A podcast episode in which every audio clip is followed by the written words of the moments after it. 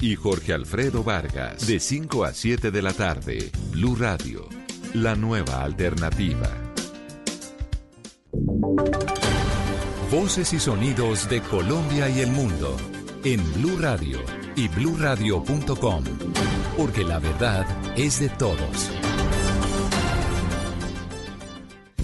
Blue Radio acompaña el programa Bogotá Solidaria en Casa de la Alcaldía Mayor de Bogotá. Hoy domingo durante todo el día, miles de familias bogotanas recibirán ayudas para superar este momento de crisis. Toda la información de Bogotá Solidaria en Casa hoy en los espacios del servicio informativo. Numeral Yo me cuido, yo te cuido. Blue Radio, la nueva alternativa.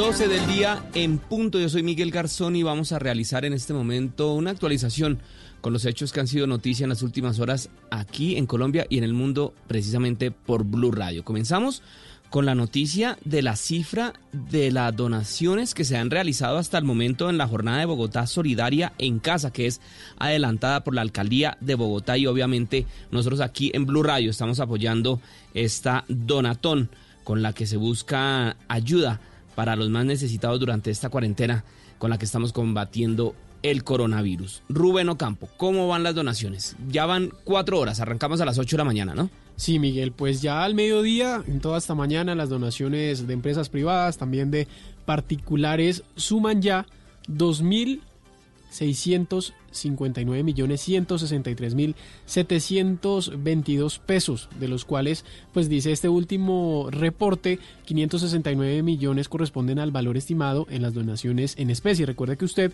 eh, como yo, podemos eh, hacer una transacción monetaria o también, pues, por medio de la página web como tal que está manejando la alcaldía que ya se les vamos a contar cuál es, es Bogotá Solidaria en casa.gov.co, pues usted va a encontrar dos botones. Uno de ellos le va a dar la opción de hacer la transferencia bancaria, que ahí están las dos cuentas, ya las vamos a compartir con ustedes nuevamente, y también está el botón que le permite a usted hacer esta donación en especie.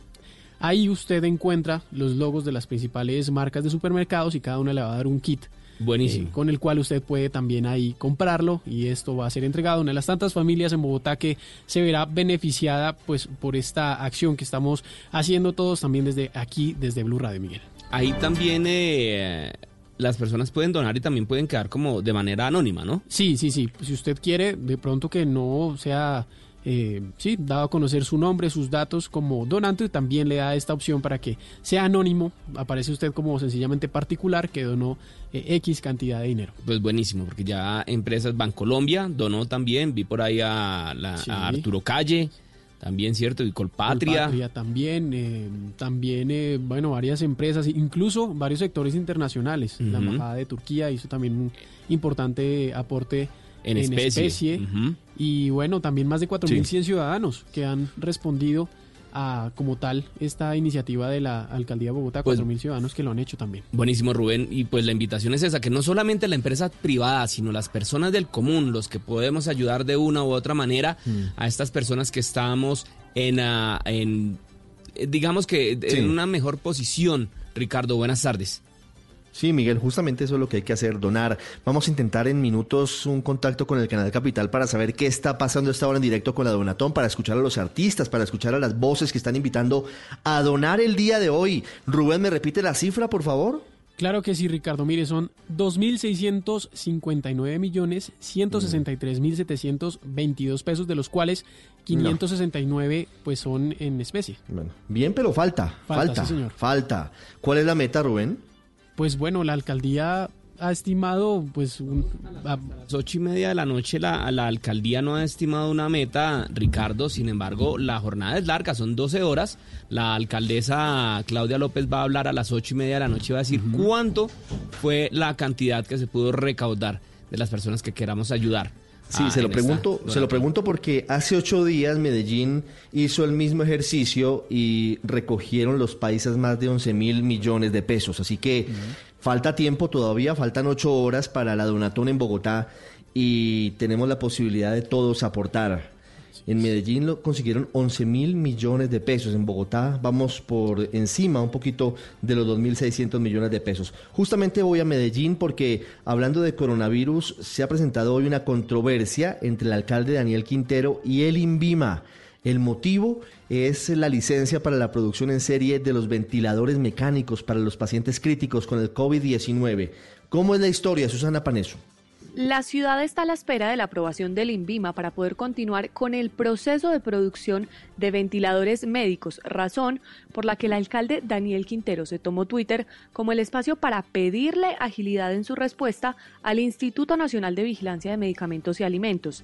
Sin embargo, el INVIMA respondió diciendo que desde el proyecto Inspiramed, abro comillas, no han radicado la documentación completa para el estudio de la comisión revisora nombrada por el Ministerio de Salud y las asociaciones científicas, cierro comillas, y que esta es la razón por la que no se ha dado el aval para iniciar la producción. Una producción que recordemos el alcalde de Medellín había anunciado comenzaría el lunes 20 de abril, es decir, mañana, pero que por el momento está en duda. Tras la respuesta del INVIMA, el alcalde Quintero dijo que el día de hoy esperan entregar los documentos faltantes e insistió al INVIMA en una mayor velocidad de respuesta. Gracias, Susana. Y Hoy, precisamente, también la policía de Villavicencio anunció que recuperó un respirador portátil que había sido hurtado. Imagínense estos días atrás en el hospital del municipio de Acacías, allá en el departamento del Meta. Este aparato biomédico fue encontrado en la ciudad de Bogotá mientras era transportado por una empresa de envíos. ¿Cómo es la historia, Carlos Andrés Pérez?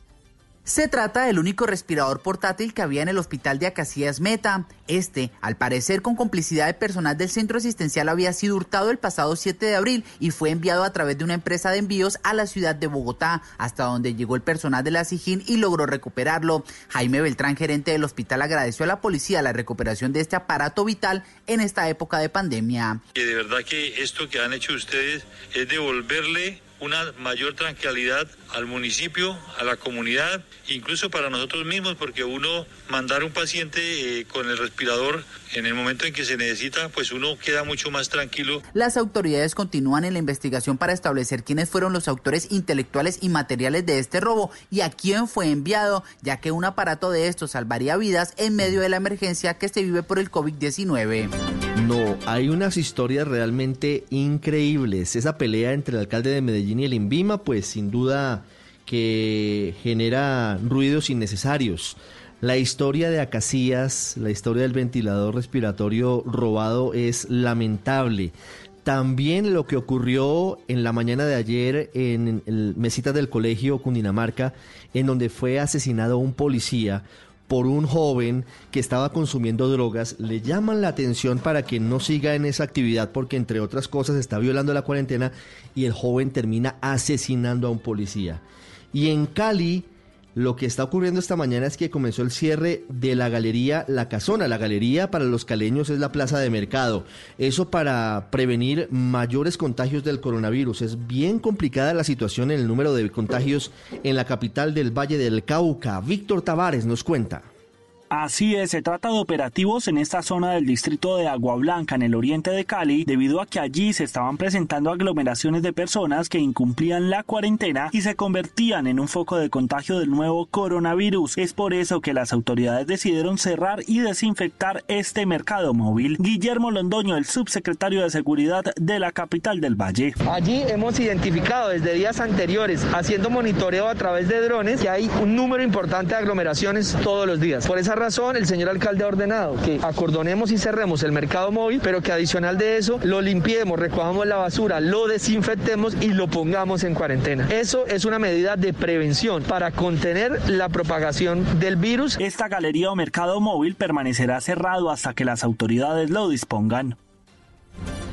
Bueno, y esta otra historia, Miguel, realmente es increíble. Estamos hablando de que todos los sábados y todos los días los médicos deben recibir el homenaje a las 8 de la noche de los colombianos con el aplauso, pero en la práctica, Miguel, hay muchos que se están comportando de la peor manera con los médicos, incluso dejando de pagarle los sueldos. No, imagínese que eh, en el Hospital Universitario de Santander están denunciando, Ricardo de Oyentes, que hay una cooperativa que es la que se encarga de pagarle los salarios a estas personas, a los trabajadores de la salud.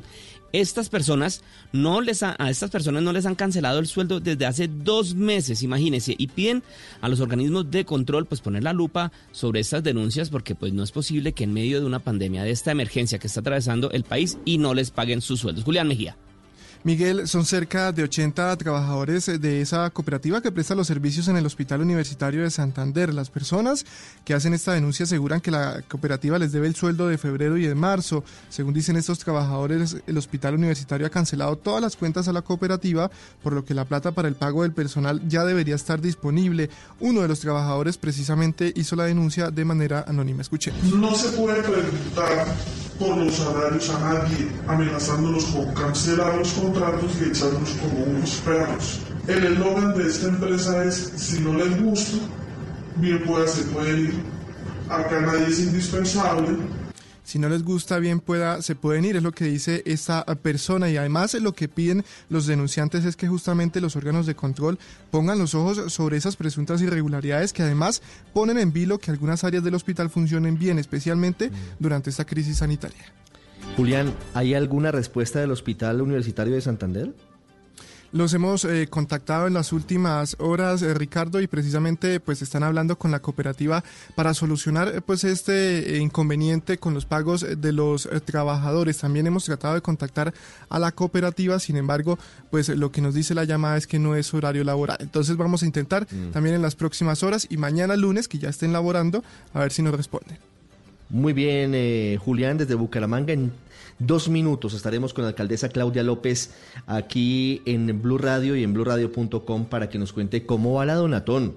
Yo insisto en que vamos bien, pero podemos ir mejor. Hay que, hay que meterle más fuerza a esto.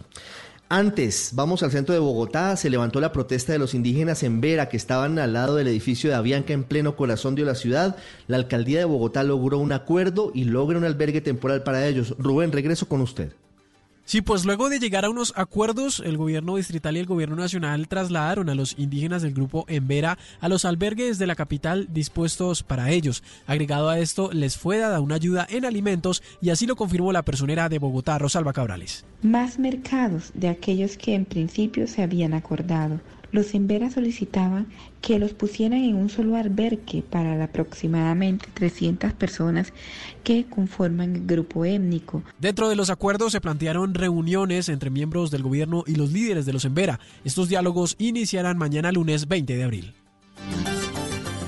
12, 12 minutos. El Papa Francisco hoy de nuevo mandó un mensaje a la humanidad. Debemos reflexionar, debemos comenzar a pensar de una forma más equitativa y además de eso tenemos que empezar a agradecer el trabajo de muchas personas, sobre todo de los médicos, pero también de los periodistas. Mara Camila Castro. El Papa Francisco saludó el domingo a los periodistas tras haber celebrado una misa en el Vaticano sin fieles. El Papa le dijo a los periodistas que esperaban ante la Iglesia romana a dos pasos del Vaticano, gracias por su trabajo. En lugar de quedarse en la cama el domingo, ustedes trabajan. Gracias. Es importante comunicar. También advirtió contra un virus aún peor que el coronavirus, el egoísmo. Y el riesgo es que nos golpee un virus todavía peor, el del egoísmo indiferente que se transmite al pensar que la vida mejora si me va mejor a mí, que todo irá bien si me va bien a mí. Se parte de esa idea y se sigue hasta llegar a seleccionar a las personas, descartar a los pobres. Durante la celebración de la misa también el Papa advirtió contra el peligro de olvidar a los que se han quedado atrás. 12, 13 minutos. Estefanía Montaño nos cuenta los mensajes muy importantes del concierto Together at Home que anoche se realizó en todo el mundo. Mensajes de la OMS, de Bill Gates, mensajes de Antonio Guterres de la ONU, mensajes de médicos que hoy están poniendo el pecho y jugándose la vida por todos nosotros. Estefanía.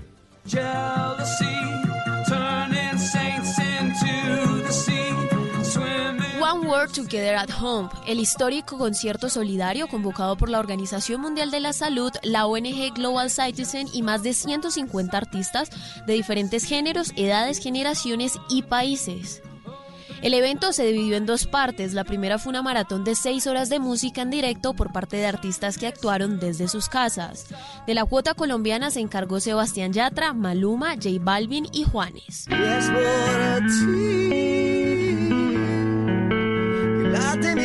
La segunda parte consistió en un concierto de dos horas con estrellas internacionales televisado en todo el mundo y fue presentado por Jimmy Kimmel, Jimmy Fallon y Stephen Colbert. Lady Gaga fue la principal promotora de este evento que recaudó más de 40 millones de dólares. Y es que además de las canciones y los mensajes de artistas, la transmisión también mostró testimonios del personal médico que ha luchado en todo el mundo. 12, 15, minutos. Con esta música vamos con los deportes porque hay un calendario, un esquema tentativo para reanudar las competencias del fútbol europeo. Camilo Poveda, en tiempos del coronavirus. El diario informa que la entidad presentará el martes en la reunión de las 55 federaciones un documento tentativo para finalizar estos campeonatos. Los torneos se jugarían así: Champions League 7 de agosto, Juventus, Olympique de Lyon, Manchester City, Real Madrid. El 8 de agosto, Bayern Múnich, Chelsea, Barcelona, Napoli. Los cuartos de final ida 11 y 12 de agosto. Cuartos de final vuelta 14 y 15 de agosto. Semifinales ida 18 y 19 de agosto. Semifinales vuelta 21 y 22 de agosto. Y la final sería el 29 de agosto de 2020. El calendario de Europa League también abarcaría agosto. Entre el 2 y el 3 se disputarían los partidos de ida entre Sevilla y Roma e Inter Getafe. Los de vuelta serían el 6 de agosto. Los cuartos de final serían el 10 y el 13. El 17 y el 20 las semifinales y la final de la competencia sería el 27 de agosto en Polonia. Este calendario está sujeto a recomendaciones sanitarias. Muy bien, Camilo, 12 17 minutos. Llevamos 4 horas y 17 minutos de la Donatón por Bogotá, del inicio formal. Y por eso quiero saludar a la alcaldesa Claudia López. Alcaldesa, buenas tardes, bienvenida a Blue Radio. Muy buenos días, Ricardo. Un gusto saludarte. Gracias por la oportunidad. ¿Cómo vamos con la Donatón? Vamos bien, mi hermano, vamos bien. El reporte de las 12 del día es que tenemos 2.659 millones de pesos, de los cuales 569 millones son donaciones en especie. Yo quiero invitar a la gente a que entre a bogotasolidariaencasa.gov.co. Allí puede escoger hacer una donación en especie o hacer una donación en efectivo. Todos los bancos se han unido, han unido a esa plataforma de manera que a través de cualquier cuenta bancaria, cualquier tarjeta de crédito, en cualquier lugar de Bogotá, Colombia, en el exterior, puede hacernos una donación con un objetivo muy concreto. Queremos llegar a 150 mil familias más que nos necesitan. Ya hemos llegado a 280 mil con giros bancarios y hemos llegado con 1.700.000 entregas de apoyos alimentarios, pero como la cosa está difícil, más gente nos necesita y por eso estamos haciendo esta donación. ¿Hay alguna meta establecida para, para alcanzarla, digamos, para saber a dónde debemos llegar y apuntarle todos? Pues toda la plata que llegue quiere llegar a, más que una meta de plata, la tengo es en meta de familias. Mm. queremos llegar a 150 mil familias más. Como vamos, vamos bien, pero como tú dices, podemos ir mejor. De manera que invito a toda la gente a que se informe, a que entre. Y una cosa muy importante que me han preguntado a lo largo del día. En esa misma página, bogotasolidarencasa.gov.co, usted no solo puede donar, sino que ve ahí, en vivo y en directo, 24-7, cómo se van entregando esas donaciones localidad por localidad, a, qué, a quién le estamos girando, cuántos mercados estamos entregando. Toda la información en la misma página se dona y se rinde cuenta sobre la entrega de todos los apoyos. Me preguntan cómo es la donación en especie. Hay varias formas. Hay, por ejemplo, empresas que nos hacen llegar cartas que radican en donaciones en especie sobre donaciones que nos han hecho. Por ejemplo, donaciones que nos han hecho de camas hospitalarias, donaciones que nos hizo Arroz Diana de libras de arroz para poder entregar en los mercados, donaciones que nos han hecho de caretas, por ejemplo, para nuestro personal médico. Pero otra forma también fácil de donar es que hay gente que dice, mire, yo no tengo plata, prefiero comprar un mercadito. Entonces, en línea puede comprar un mercadito y ese mercadito lo entrega a la Cruz Roja. De manera que, como quiera, si es una empresa mandando una donación en especie, la registra ahí. Si es una persona que quiere comprar un mercado, lo compra en línea. Y si es una persona que quiere dar en efectivo, también puede dar en efectivo. ¿Cómo va la transmisión en Canal Capital? Porque están, tengo entendido, de manera ininterrumpida con artistas, con gente invitando a, ser solidarios en Bogotá. Vamos muy bien, empezamos a las 8 de la mañana, tenemos más de 71 artistas. Carlos Vives, nuestra florecita rockera, artistas de teatro, de música, etcétera, que se van a unir. Eh, de manera que mil gracias a ellos por su tiempo, por su generosidad, por poner su talento al servicio de esta causa. El que quiera entretenerse, pasarla bueno con todo este tema, no solo de noticias, sino también de entretenimiento y de artistas, puede seguir en Canal Capital como va la Donatón de Bogotá. En cuanto a las donaciones en efectivo, en, plata, digamos, en, líquido, eh, veo que la mayoría han sido de personas naturales, no, de empresas, sino de, del bogotano, de, a pie que se saca la mano. No, claro. Mira, ya teníamos 12.400 ciudadanos que habían donado desde que abrimos la página sin mes hasta hoy. Mm. Hoy, solamente hoy, en las cuatro horas que llevamos de donatón, 4.133 ciudadanos han entrado a hacernos su aporte, a donarnos una platica, de manera que mil gracias por su generosidad. ¿Cómo van a ser las entregas de, de los mercados y de las ayudas con base en lo que se recaude hoy? ¿Cómo va el tema en USME? ¿Cómo va el tema en las zonas que tuvieron problemas durante los últimos días? Va bien, va bien, mejorando. Yo le expliqué a la gente, ofrecí excusas, tuvimos una semana de atraso por el problema de la base de datos de ingresos solidario, pero lo que llega, que es platica, se gira, se gira directamente a la persona en Ciudad Bolívar o en Usme que tiene celular y que tiene cuenta bancaria. Eh, a quienes no, la Cruz Roja, compramos mercados, los organizamos en las bodegas de la Cruz Roja y gente de la Cruz Roja va y los entrega puerta a puerta. Esos son los dos canales que tenemos. Sí, Rubén Ocampo es nuestro reportero que ha estado toda la semana en Yomasa. La gente pues está un poco inquieta porque no le han llegado los mercados ni le han llegado las ayudas él me hace llegar una pregunta que quiero plantearle. ¿Cómo van a ser las entregas de ayudas a estas personas que están en la vía al llano? Pues mire, mire usted cómo es la vida. Por el bloqueo que hacen, no hemos podido entrar. Es porque si nos bloquean la vida no podemos entrar. Mm. ¿No? Mm. Entonces, como de yo más hacia adelante queda Usme Pueblo. Ayer tuvieron bloqueado al camión que llegó a hacer las entregas en el barrio Compostela. Ocho horas y no lo dejaron salir. Porque la gente cree que si no repartimos ahorita todo, no vamos a volver. Tenemos que tener un poquito de confianza y de paciencia. Si bloquean la vía, no podemos entrar a los barrios. Si retienen los camiones que están entregando, no podemos seguir repartiendo. De manera que había de todo. También había un grupo de migrantes que estaba bloqueando la vía y cobrándole a la gente humilde colombiana cuatro mil pesos por, por pasar por la vía de su propio barrio. Eso es inaceptable. Entonces, en esos casos también tiene que intervenir la policía. De manera que yo le pido a la gente que tengamos calma y confianza. Obviamente todo no puede llegar al tiempo el mismo día, pero todos los días tenemos programaciones en los diferentes barrios. Son 72 mil hogares en todo Bogotá a los que estamos llegando puerta a puerta. De manera que vamos bien, vamos avanzando, pero también tenemos que tener confianza para trabajar entre todos juntos y no dejar que ni la politiquería ni los delincuentes abusen y aprovechen de la situación. Tenemos 1.200 personas con nosotros en el Facebook Live, muchos de ellos felicitándola, diciendo, hombre, ¿por qué no se hace esto en Montería? Eh, me preguntan en Medellín, en Medellín pasó hace ocho días también. Hace ocho días la hicieron. Claro, claro. Me preguntan de barrios en particular, pero ya nos ha contestado la alcaldesa que, que hay que tener un poco de paciencia. Mucha gente con, con preguntas y preocupaciones y por eso la, la, importancia de donar hoy, de aportar lo que tenemos mucho o poco, no tiene usted que tener muchos millones en la cuenta, lo que usted pueda, de lo que tenga en su bolsillo, de lo que tenga en su casa. Mil pesos es maravilloso aporte. Todo. Es que el gesto, el gesto es fundamental y decía yo temprano que, que esto seguramente va a empezar a cambiar la forma en la que nos relacionamos con la sociedad, que esto va a empezar a ser algo que va a ser casi que habitual porque esto nos genera muchísimas lecciones de vida hacia el futuro. Así es, así es. Y yo entiendo la angustia, pero mucha gente que me dice, habrá un listado para inscribirse. Les voy a contar. El listado en el que la gente que está en pobreza o vulnerable y necesita se inscribe se llama CISBEN. Ese listado se terminó en diciembre. A ese listado todos lo estamos entregando. Ahora mucha gente dice, pero hay mucha gente pobre que necesita que no esté en el CISBEN. Es cierto. En tres semanas, en tiempo récord, hicimos un censo en los barrios y descubrimos 72 mil familias de extrema pobreza que no están en el CISBEN. A esas son las que les estamos entregando con la Cruz Roja puerta a puerta, porque ellas ni tienen cuenta, ni tienen celular, Lo único que tienen es pobreza y hambre. Entonces estamos viendo a esas 72 mil familias.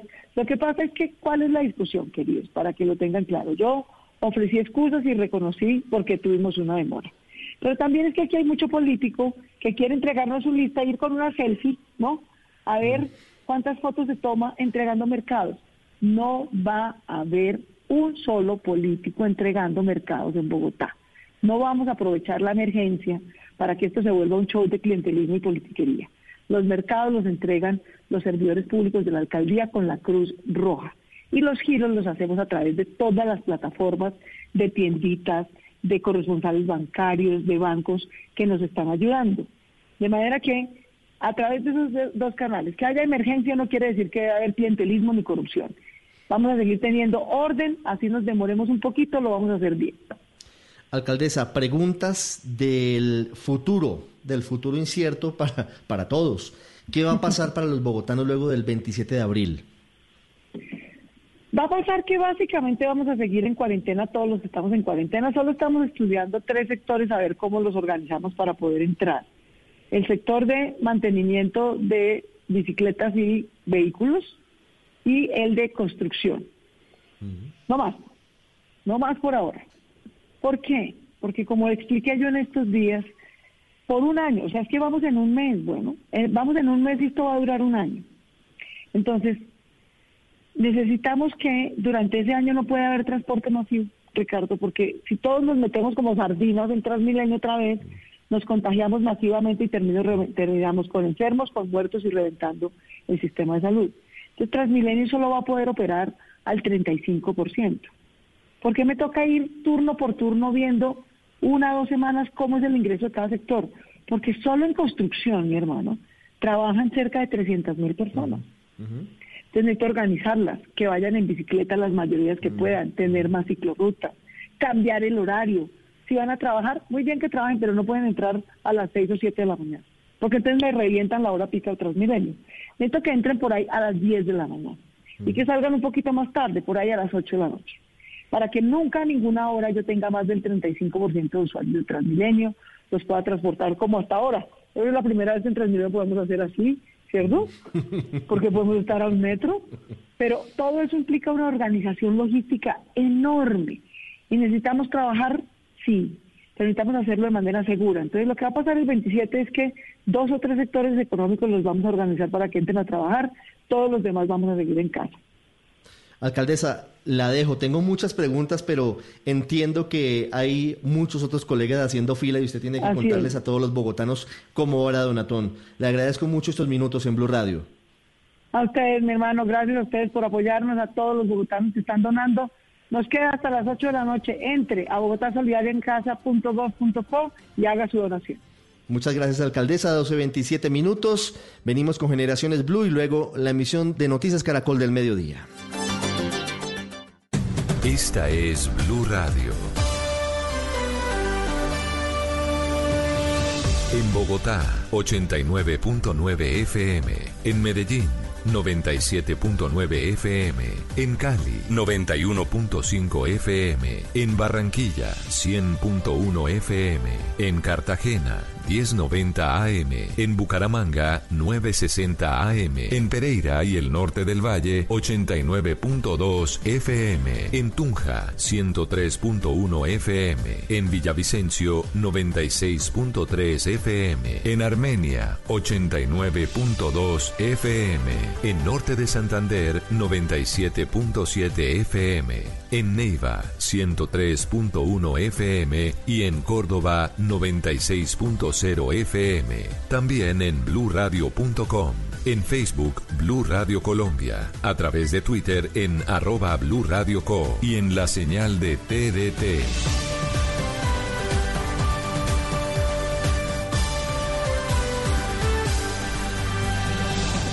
Blue Radio, la nueva alternativa.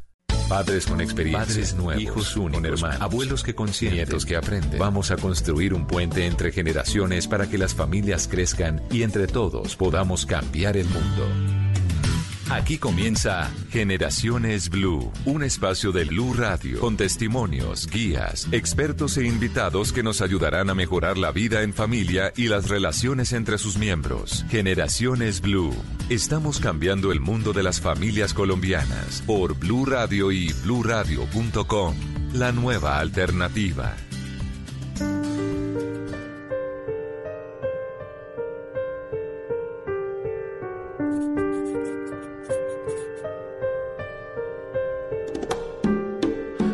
Dígame si dormir le queda fácil.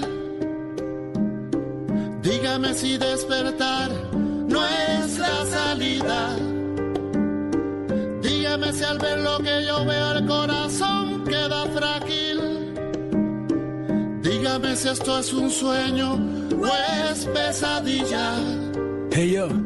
Hola, ¿qué tal? Muy buenas tardes, bienvenidos a Generaciones Blue, el espacio de la familia. Estamos escuchando esta canción que se llama Insomnio. Lo hace Orishas y habla precisamente de lo que está pasando con lo que le quita el sueño a la gente. Y es que resulta que por esta época de encierro, pues le queríamos y le hemos querido poner la lupa al tema de la salud mental. Y quizá este tema del insomnio ha sido una de las patologías más frecuentes entre la población, entre la comunidad. Y han empezado a llegar otros episodios de ansiedad y han empezado a llegar otro tipo de patologías y empiezan a aumentar también las llamadas de asistencia por cuenta de nuestra salud mental. Es importante mantenerlos, mantenernos saludables por fuera, pero también es importante mantenernos saludables por dentro. Hablamos con la gente, escuchemos a esta mujer de 56 años, ella es artista plástica y habla de que ha tenido falta de creatividad precisamente como consecuencia de este encierro. Soy artista plástica, escultora. Bajo esta cuarentena la cuestión ha sido eh, mucho más dura. Hay más estrés, lógicamente. Personalmente me he sentido como si estuviera en un sueño dentro de una película y generalmente esto eh, sucede en las noches que veo las noticias, me entero de todo lo que está pasando y me puedo, me despierto a mitad de la noche con una angustia de, de, de, pensar qué voy a hacer, cómo voy a sobrevivir. Eh, he sentido angustia, eh, siento ganas de dormir, dormir, dormir. No eh, me he sentido creativa, me siento un poco en ese sentido como adormecida. No me considero una persona depresiva, pero siento que esto sí me afecta en mi creatividad triste. Claro, la creatividad, tal vez sentimientos de tristeza. Estamos a esta hora con Nubia Bautista, ya subdirectora de enfermedades no transmisibles del Ministerio de Salud, encargada, entre otras cosas, de estos temas de salud mental. Nubia, muchas gracias por estar con nosotros y háblenos precisamente de esas patologías, las más frecuentes que han evidenciado ustedes en esta época de encierro. Bueno, acercarnos a esa estimación no es una tarea sencilla. Nosotros tenemos una encuesta nacional de salud mental del 2015 que nos da un panorama de la salud mental de todos los colombianos o de la población que reside en el territorio colombiano. Eh, pero eh, no se han hecho estudios poblacionales recientes. Sin embargo, sí tenemos una aproximación a las consultas recibidas a través de las líneas territoriales de salud mental del país en el país eh, más aproximadamente el 70% de los departamentos cuentan eh, con líneas territoriales de atención en salud mental. Eh, y al revisar su información encontramos que se ha detectado un incremento en el 30% de las consultas a estas líneas, siendo los principales motivos los síntomas ansiosos, los síntomas depresivos, la ideación suicida, y las violencias, particularmente contra mujeres y contra niños, y adolescentes. Es decir, que a través de esta aproximación a las consultas a las líneas telefónicas podemos decir que eh, esta pandemia y las medidas de salud pública que se han tomado para restringirla, como el aislamiento preventivo, sí pueden estar generando mayores afectaciones en la salud mental de la población. Claro.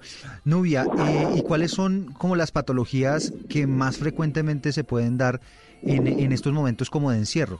Hay, digamos, muchas razones por las cuales la salud mental se puede ver afectada, las presiones económicas, por ejemplo, la incertidumbre frente a la salud propia, a la salud de los seres queridos, a no poder protegerlos, a lo que viene después, eh, sobre todo si no sabemos a ciencia cierta cómo va a discurrir la vida cotidiana después de este aislamiento preventivo pueden generar mucha sensación de temor e incertidumbre. Realmente lo que primero experimentan las personas es mucho temor y mucha incertidumbre frente a lo que está ocurriendo, que luego puede convertirse en síntomas de ansiedad de diferentes grados de severidad, incluso pueden darse ataques de pánico, digamos, relacionados con esta situación, sobre todo en personas que ya tienen una susceptibilidad especial para tener eh, algún tipo de trastorno de ansiedad pero también están eh, algunos síntomas relacionados con el aislamiento prolongado, como eh, el, por ejemplo, el poder acomodarse a una nueva rutina cotidiana o el, los, eh, el malestar generado por los, las dificultades económicas, pues también pueden llegar a tener síntomas de depresión, problemas en el sueño y el apetito, irritabilidad, problemas de concentración e incluso la proclividad a consumir eh, sustancias psicoactivas, particularmente tabaco y alcohol. Sí, hablemos un poquito de la situación de los niños. Los niños, al igual que los adultos, eh, experimentan un cambio drástico en su vida cotidiana, deben además eh, acomodarse a nuevas rutinas de trabajo escolar en casa, orientado por los padres, haciendo teleconferencias en muchos casos o llevando trabajo autónomo en muchos otros. Eh, y además percibiendo también eh, algún malestar emocional en los familiares. Entonces, en los niños pueden presentarse también problemas de ansiedad y de depresión que tienen unas manifestaciones algo diferentes a los de los adultos. Se manifiestan sobre todo en cambios repentinos del humor, en irritabilidad, en, problemas con el apetito, en los adolescentes mayor aislamiento, por ejemplo, en los niños dificultades para adaptarse a esta nueva rutina escolar con bajo rendimiento académico o eh, ya en los casos más serios, por ejemplo, interferencia con el juego, el niño ya no juega como antes, ya no disfruta como antes del juego y pueden llegar a presentarse estas cosas. Pero también es importante, quiero decirlo en este punto, que el aislamiento preventivo eh, si bien eh, lleva unos riesgos para la salud mental, que es lo que hemos estado mencionando, también se constituye una oportunidad para eh, poner en juego todos nuestros recursos de afrontamiento, todos nuestros recursos para la resiliencia, para generar nuevas formas, maneras creativas de relacionarnos, de estar en la vida cotidiana, de repensar, digamos, eh, nuestro proyecto de vida, nuestras prioridades, nuestros vínculos con los seres queridos y de enriquecerlos. Entonces, si bien puede constituirse un factor de riesgo en salud mental, también es una oportunidad para el cuidado de la salud mental, para el crecimiento personal y para el crecimiento de la relación. Claro, entendemos, Nubia. Eh, sobre el tema de los niños, eh, a ellos pues especialmente les ha dado muy duro este tema del encierro. Sobre ese punto en particular, eh, hay algunas, algunos conjuntos residenciales que han tomado la decisión de turnarse para hacer uso, por ejemplo, de los espacios eh, comunes, de las zonas comunes dentro de los propios conjuntos y así darle al menos un ratico de, de, luz y de, salida a los niños, por ejemplo, a los parques allí en los conjuntos. ¿Usted cree que ese tipo de medidas son importantes para ellos? Sí, sí, sí son importantes en tanto se mantengan todas las normas de seguridad para prevenir el contagio. Es muy importante que los niños puedan respirar, digamos, aire fresco, puedan hacer actividad física, puedan jugar en exterior. Digamos, los niños que tienen la posibilidad de tener un, pequeño parque cerca, digamos que son privilegiados en ese sentido. Poder salir es importante tanto para los niños como para los adultos mayores, por ejemplo, y para todos. Todos necesitamos poder respirar un poco ahora eh, y, y generar una actividad física distinta a la que estamos haciendo en el hogar es muy importante en todo caso mantener las normas de seguridad frente al riesgo biológico, porque en este punto y en una situación tan crítica, digamos como la que representa la pandemia, eh, si bien los riesgos en salud mental están y debemos mitigarlos, es muy importante sopesarlos con los riesgos biológicos. Sí, claro, siempre, siempre y cuando, y eso sí que es bueno aclararlo, se haga con responsabilidad. Nubia, hablábamos de, del insomnio. ¿Por qué en particular hay tanta gente quejándose de insomnio? Eh, el sueño es muy sensible a todas las eh, afectaciones de nuestra salud. Digamos que cuando hay un problema físico o mental, el sueño es de las primeras cuestiones que se alteran. En ese sentido, es un indicador muy sensible de cómo estamos. El aislamiento preventivo genera cambios drásticos en la rutina, menor actividad física en muchos casos porque solemos vivir en espacios pequeños, muchos de nosotros, y eso hace que la actividad física sea menor, que nos dediquemos más a actividades relacionadas con las interacciones por internet o a ver televisión o hacer labores domésticas, que si bien pueden representar alguna actividad física, puede que no sea tan intensa como la que antes realizábamos. El solo disminuir la actividad física ya genera alteraciones en el sueño. Si a eso sumamos algunas preocupaciones, incertidumbres, temores, conflictos familiares que pueden darse por el estar todo el tiempo relacionándonos en, un espacio pequeño, los mismos y tener que compartir el mismo espacio para comer, muchas veces es el mismo espacio para trabajar, el mismo espacio para tener actividades recreativas. Todo esto hace que el sueño se afecte. Particularmente, digamos, es más sensible el sueño del, del final de la madrugada, es decir, que uno se despierte temprano y empiece a pensar y a repasar algunas dificultades, a intentar buscar alternativas o sentir que no las encuentra, pero también el, el, sueño del inicio, es decir, el, el que me acuesto y no me coge sueño, también puede aparecer. Entonces, para esto que se recomienda, hay algunas eh, técnicas que, llaman, que llaman de higiene del sueño y es procurar, por ejemplo, que la cama sea para dormir, no trabajar allí mismo, comer allí mismo, sino que el espacio de dormir sea para dormir, así, digamos, nos disponemos para lo que viene. Y también hacer ejercicios de respiración y de relajación muscular eh, como por ejemplo los que trae el yoga o el mindfulness, puede ayudar de manera muy importante a regular el patrón de sueño. También que es muy importante no dormir en el día, porque cuando empezamos a dormir en el día, empezamos también a darle una, eh, como una instrucción al cerebro de dormir en el día y en la noche dormir poco. Entonces así tengamos mucho sueño en el día por no haber dormido el día anterior, y no dormir en, en horas diurnas para que en la noche podamos dormir mejor. No, pues muy interesante, Nubia. Quizá una pregunta final y, tiene que ver con las disposiciones del gobierno. ¿El gobierno está teniendo en cuenta este tema de la salud mental a la hora de, tomar las decisiones relacionadas a, las, a la cuarentena? Eh, ¿Cómo se sopesa, digamos, ese, esa balanza? El gobierno ha tenido siempre esta inquietud y preocupación por la salud mental de los colombianos. Recordemos que la salud mental se ha instalado como una prioridad de política pública muy fuerte en los últimos años, que tenemos muy recientemente una política nacional de salud mental y una política integral de prevención y atención al consumo de sustancias psicoactivas que lo colocan, reitero, como una prioridad de gobierno nacional y de los gobiernos territoriales.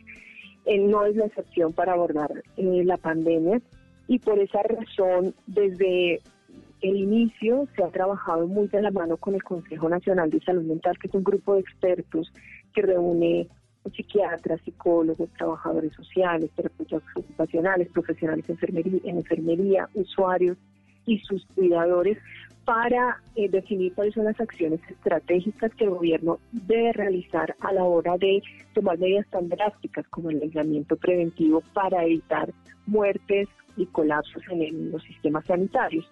En esa medida eh, se han privilegiado, por ejemplo, la atención y el apoyo la orientación telefónica en salud mental y ya contamos con orientación en salud mental brindada por psicólogos clínicos, psicólogos especialistas en este tema en la línea 192, en la opción 4. Es decir, que cualquier ciudadano que requiere información, orientación, asesoría, consejería, puede recibir allí un profesional experto y recibir también información acerca de cómo acceder a los servicios de salud. Este apoyo no es telemedicina en el sentido de no es consulta por psiquiatría, no es consulta por psicología, no le van a prescribir medicamentos, ordenar laboratorios. Eh, no se trata de eso, se trata de una escucha activa por profesionales expertos en el tema que eh, en la mayoría de las ocasiones resulta muy beneficiosa para la población y por eso es que el gobierno, con apoyo a la cooperación canadiense, también hay que mencionarlo, eh, ha desplegado esta línea sabiendo que es muy costo efectiva y que eh, beneficia muchísimo el cuidado de la salud mental de la población en este momento. Claro. Nubia, ¿cuál es ese teléfono? Si yo me siento con alguna dificultad, ansioso, tengo algún síntoma que yo eh, sienta en este momento que, que efectivamente mi salud mental está afectada, ¿a dónde debo llamar? A la línea 192, desde el celular a la línea 192, a la opción 4. Esa es la línea que el, gobierno ha dispuesto para la resolución de todas las inquietudes de la ciudadanía respecto a coronavirus y las afectaciones en la salud mental producidas por la pandemia también están allí. Entonces, en la línea 192, opción 4. Pues doctora Nubia, le agradezco enormemente este contacto con Generaciones Blue, con Blue Radio, y, y bueno, pues esperamos a ver cómo va evolucionando este asunto. Muchísimas gracias a ustedes. Estás escuchando Generaciones Blue. Bueno, pues allí estábamos escuchando entonces a Nubia Bautista, la subdirectora de enfermedades no transmisibles del Ministerio de Salud, con eh, detalles importantes sobre lo que está ocurriendo con este tema de la salud mental en nuestro país. En, en un 30%, calcula el gobierno, han aumentado las consultas, las llamadas a las líneas de atención precisamente requiriendo de este tipo de servicios. Pues entrando ya en materia, hablamos entonces con Ángela Trujillo. Ella es doctora en Psicología Clínica y de Salud, es investigadora y profesora asociada de la Facultad de Psicología de la Universidad de La Sabana. Bienvenida, Ángela. Muchísimas gracias por la invitación. Y también saludamos a Angélica María Alarcón, ella es psicóloga, magíster en psicología clínica, especialista en gerencia de la salud y directora del Centro de Psicología Clínica de la Fundación Universitaria Conrad Lorenz. Bienvenida, Angélica. Buenos días, muchas gracias por la invitación. Tenemos a Ángela y Angélica, espero no, no confundirme mucho. Bueno, eh, nos decía hace, hace minutos eh, Nubia, que es la vocera del Ministerio de Salud sobre este tema de enfermedades no transmisibles, es, decir, eh, enfermedades que no necesariamente tienen que ver con el COVID-19, que efectivamente durante esta temporada de aislamiento ha aumentado en un 30% el número de consultas eh, para, para tratar temas relacionados con la con la salud mental y nos decía que principalmente se evidencia en episodios de ansiedad, episodios de insomnio. Ángela, ¿usted cómo analiza eh, este tema de la salud mental en este momento de encierro? Bueno, pues eh, la verdad es que el tema de salud mental es un tema que viene, digamos, creciendo últimamente, antes aún de, toda esta situación de lo del COVID-19. Eh, es un tema que viene llamando atención porque han subido, digamos, los porcentajes de personas con depresión, eh, sobre todo en población adolescente, han empezado a subir, digamos, las autolesiones, los, las conductas agresivas, todo este tipo de cosas que tienen que ver con la salud mental, el consumo de sustancias. Entonces, no es de extrañar que en una situación como la que en la que estamos en este momento, todas esas digamos, eh, patologías que tiene la, gente presente se disparen y se incrementen porque esta situación en muchos aspectos está cambiando rutinas que ya teníamos, están cambiando, digamos, situaciones en las que estábamos, generan estrés eh, por las mismas condiciones de vida en las que esté la persona digamos que estas enfermedades mentales muchas veces vienen dadas por una cantidad de situaciones que tiene la persona que probablemente se exacerban en estas situaciones, entonces inmediatamente estos picos pues es obvio que empiecen también a, mostrarse. Hmm. Angélica, eh, tal vez esa, esa misma pregunta, ese, este encierro, y sobre todo cuando ya empezamos a, a, verlo de manera prolongada y todavía como que no vemos la luz al final del túnel porque todavía faltan otras, eh, eh, otras dos semanas o otra semana y no sabemos qué va a pasar más allá de eso, ¿eso cómo me puede afectar en mi salud mental? Sí, efectivamente, como usted lo está mencionando, eh, parte de lo que ocurre en la salud mental de los seres humanos es que uno de los factores que precipita o posibilita la presencia de dificultades psicológicas tiene que ver con la falta de predictibilidad y eso hace que eh, en este escenario que estamos viviendo eh, todos a nivel mundial, pues la posibilidad de aumentar eh, los síntomas de depresión, de ansiedad o de exacerbar cualquier problemática psicológica que se tenga de base es mucho más alta. Sentirse sin la posibilidad de control, eh, sin la posibilidad de saber qué va a ocurrir posteriormente, hace que las personas empiecen a presentar evidentemente mayor preocupación. Esto, eh, como bien lo mencionaba Ángela, hace eh, que tengamos mayor eh, probabilidad de que esos síntomas que quizás en algún momento estaban eh, regulados o que las personas los venían manejando, pues se puedan aumentar. Asimismo, la posibilidad también que está teniendo la gente de poder asistir a su servicio de psicología o de psiquiatría, pues no lo está haciendo de la misma forma o con la misma regularidad y adicionalmente el hecho de estar en un escenario eh, de casa, que quizás es el que en muchas ocasiones eh, posibilita también eh, la presentación de las problemáticas psicológicas, pues empeora el panorama. Mm. Hemos conversado con la gente, hemos recopilado testimonios de personas que efectivamente dicen que se han visto afectados en su salud mental, personas que normalmente no tenían eh, ninguna patología relacionada con este asunto y que empiezan ellos mismos a identificar que efectivamente algo está pasando. Escuchemos a este hombre, tiene 29 años, es profesional y dice que efectivamente este tema de la ansiedad pues le está pegando bastante duro.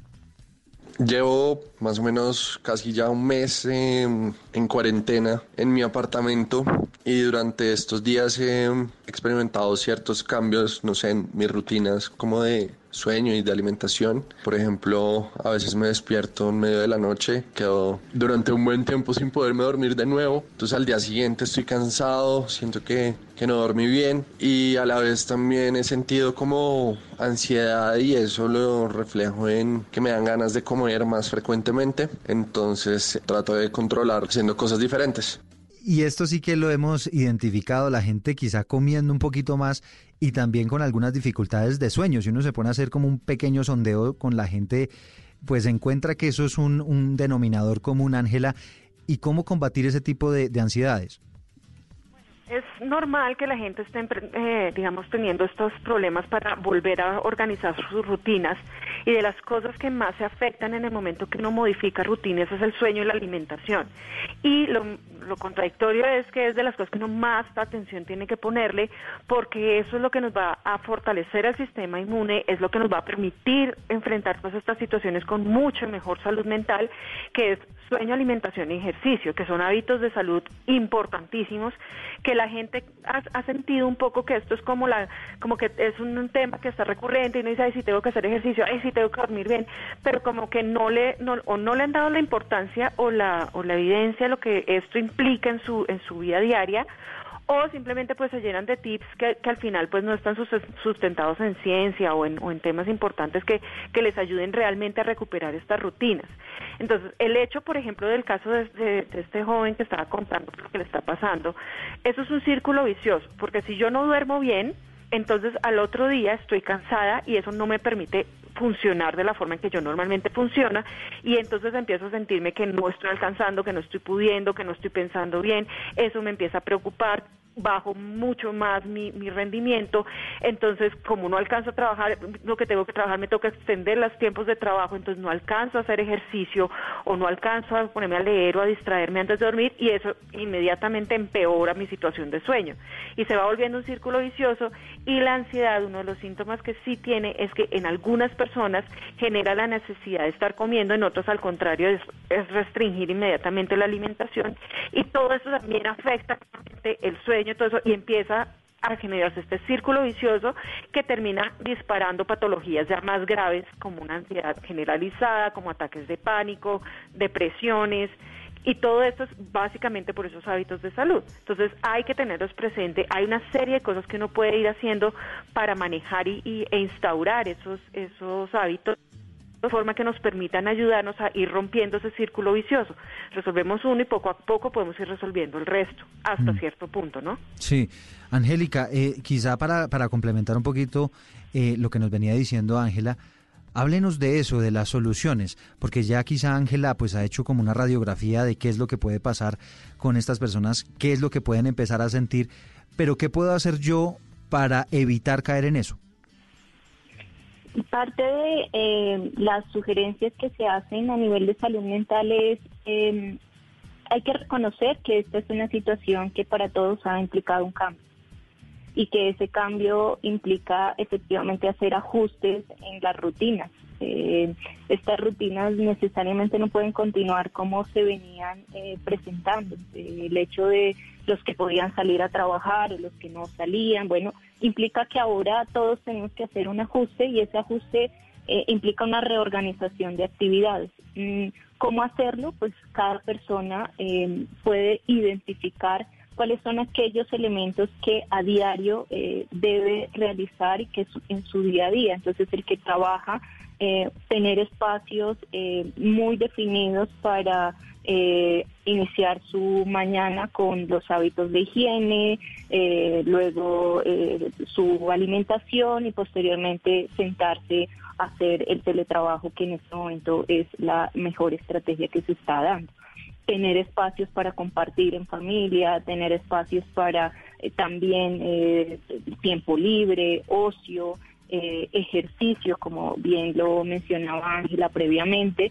y organizar ese horario y ese espacio de una forma diferente sin que se sature a una sola actividad en el día. Quizás no centrarla solo en el trabajo, porque esto va posiblemente a generar afectación ya no eh, solamente de sentir que estoy en una actividad y que esto está perturbando eh, mi tranquilidad, sino que organizar diferentes actividades puede ayudar.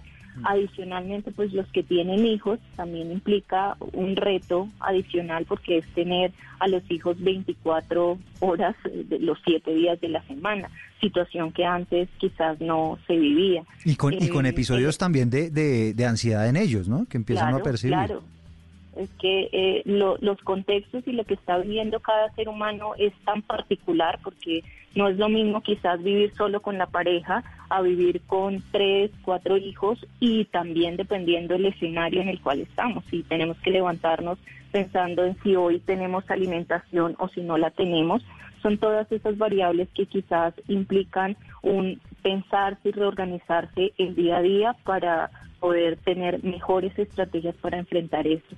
Pero creo que la invitación es a reconocer que es normal sentirse eh, preocupado en este momento eh, y que para disminuir esta preocupación hay que eh, generar estrategias que nos permitan reorganizar las actividades, reorganizar el día a día y prepararnos para este proceso que no es fácil, pero que tampoco va a ser imposible en la medida en que haya dos elementos que creo que son importantes y es la comunicación con nuestros seres cercanos es vital para, para pasar este momento em, de preocupación, de inquietud. Comunicación, esa comunicación, esa comunicación no necesariamente con quienes están en la casa con uno, sino también con, con personas externas. Sí, eso ayuda y, se ha comprobado que el hecho de poderlo eh, expresar, poder hablar con otros, saber que los otros que son importantes para mí se encuentran seguros, se encuentran sanos, también es un elemento que me ayuda a mí a pasar esta situación. Y lo segundo, pues eh, reorganizar, como lo mencionaba anteriormente, las rutinas son dos elementos claves en este proceso que estamos viviendo. Bueno, pues Angélica María Alarcón, directora del Centro de Psicología eh, Clínica de la Fundación Universitaria Conrad Lorenz, y Ángela Trujillo, ya son nuestras dos invitadas aquí a Generaciones Blue. Ángela, investigadora y profesora asociada de la Facultad de Psicología de la Universidad de La Sabana. Vamos a hacer una pequeña pausa, pero ya regresamos porque vamos a hablar de todos esos tips, de cómo desarrollarlos y de los cuidados que además uno tiene que tener ahora eh, en este encierro con algunas de esas nuevas rutinas que estamos implementando en nuestra vida diaria.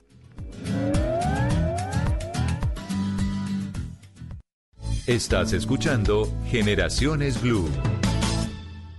Estás escuchando Blue Radio. Llegó el momento de consentir a los que más amas con una deliciosa comida. Recuerda lavar las frutas y verduras antes de prepararlas. Es tiempo de cuidarnos y querernos. Banco Popular, siempre se puede. Hoy es momento de quedarnos en casa y cuidar a los que tanto han dado por nosotros. Esa es nuestra manera de darles las gracias. Demostremos que somos capaces de ver el lado positivo de cada situación. Unámonos y volvamos a conversar en familia. Saquemos los juegos de mesa y convirtamos este momento en un espacio de amor y reflexión para volver a lo esencial Cuentan con nosotros y con nuestros canales digitales para que puedan quedarse en casa. Es tiempo de cuidarnos y querernos. Siempre se puede. Banco Popular. Somos Grupo Aval. Vigilado Superintendencia Financiera de Colombia.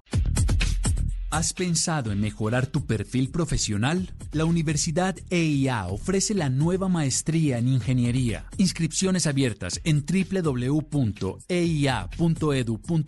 Universidad EIA, institución sujeta a inspección y vigilancia por el Ministerio de Educación Nacional.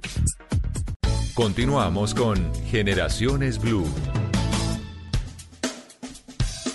Hoy es domingo, hoy es 19 de abril, los estamos acompañando en esto que se llama Generaciones Blue, el espacio de la familia, con recomendaciones, consejos que nos van a ayudar a vivir mejor, sobre todo en esta época de encierro. Como les contábamos, hemos estado hablando con algunas personas que han empezado a sentir estos episodios de ansiedad, y, algunas otras patologías relacionadas con nuestra salud mental. Hay que cuidarla muchísimo, así con nuestra salud física, también hay que cuidar la salud mental en esta época de encierro. Escuchemos a este joven, tiene 21 años, es estudiante y dice que sí, que el tema de la ansiedad también lo está empezando a sentir.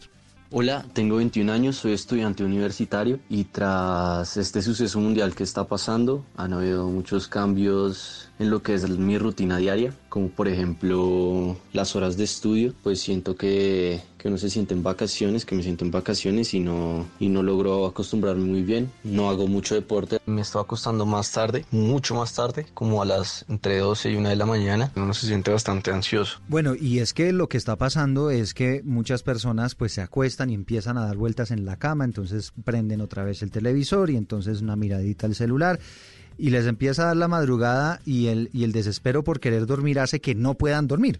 Eso no sé, Ángela, eh, si es lo normal, ¿no? Que cuando usted más ansioso se pone, cuando más quiere conciliar el sueño, pues menos puede hacerlo. Sí, eso es totalmente normal y es una de las causas de, insomnio más comunes, es la, la misma ansiedad, es uno de los síntomas. Eh, y se, se realimentan la una a la otra, ¿no? Entonces la ansiedad me genera que no puedo dormir porque tengo, está todo mi organismo súper activado, entonces tengo el corazón acelerado, tengo los pensamientos están recurrentes y eso hace que después entonces no poder dormir me lleva a que eso, esos pensamientos eso se siga aumentando, entonces era lo que yo hablaba del círculo vicioso, ¿no? Y yo creo que una de las eh, cosas importantes que uno tiene que entender es sobre todo validar lo que uno está viviendo, lo que uno está sintiendo. La gente tiende a ignorar esas sensaciones, tiende a pensar que son bobadas, que que no, que no, que esto no me hace daño, que ay, estoy pintado, pero estas cosas hay que poner atención, es igual que como cuando uno se le tuerce un pie y lleva unas semanas en que pues, el pie sigue doliendo, pues uno termina teniendo que hacer algo. Ocurre lo mismo, cuando ya vemos que no estamos manejando, que la cosa se nos está grabando, que cada vez dormimos menos, que cada vez estamos más ansiosos, quiere decir, o sea, nuestro organismo nos está diciendo algo y hay que poner atención porque la salud mental y la física están completamente conectadas. Entonces, sí hay una serie de cosas que uno puede hacer que le ayudan. Por ejemplo, ese tema de quedarse dando vueltas en la cama es de lo peor que puede hacer uno cuando, cuando tiene insomnio, porque está tratando de forzarse a dormir y lo que está haciendo realmente es todo lo contrario porque la ansiedad aumenta, los pensamientos aumentan y eso no nos permite dormir.